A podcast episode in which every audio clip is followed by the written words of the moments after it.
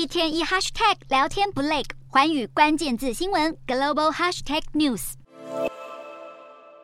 锁定目标，扣下发射扳机，这是乌克兰对抗俄罗斯的关键武器——标枪飞弹，具备顶攻、直攻等先进特性。更重要的是，采取被动导引、主动寻标模式，可以让它射后不理，即发即弃，不容易被敌方所侦测，有效提升战场存活率。标枪飞弹不止比较便宜，而且相当轻便，系统权重把飞弹算进去，也才二十二点三公斤左右，操作相当容易，实战命中率可以达到百分之八十到百分之九十。标枪能从多种建筑物内发射，对于乌克兰军队来说是一大利器。至于美国提供的海马式多管火箭，乌克兰军人兴奋的比耶，有了杀伤性强而且反应灵敏的海马式助攻，渴望改变战局。连盟友也认为有望助乌克兰一臂之力。台湾有买的海马式多管火箭系统，作战范围四百八十公里，发射器能选择装载一个火箭发射夹舱或者飞弹发射夹舱。重点是火力强大，机动性高，接战速度也相当好。海马是如果打击桥梁等目标，将阻碍俄罗斯的补给行动。另外，海马式攻击将迫使俄国把弹药库迁往更远的后方，将减少俄军在前线附近的可用火力，也造成后勤支援变得更加困难。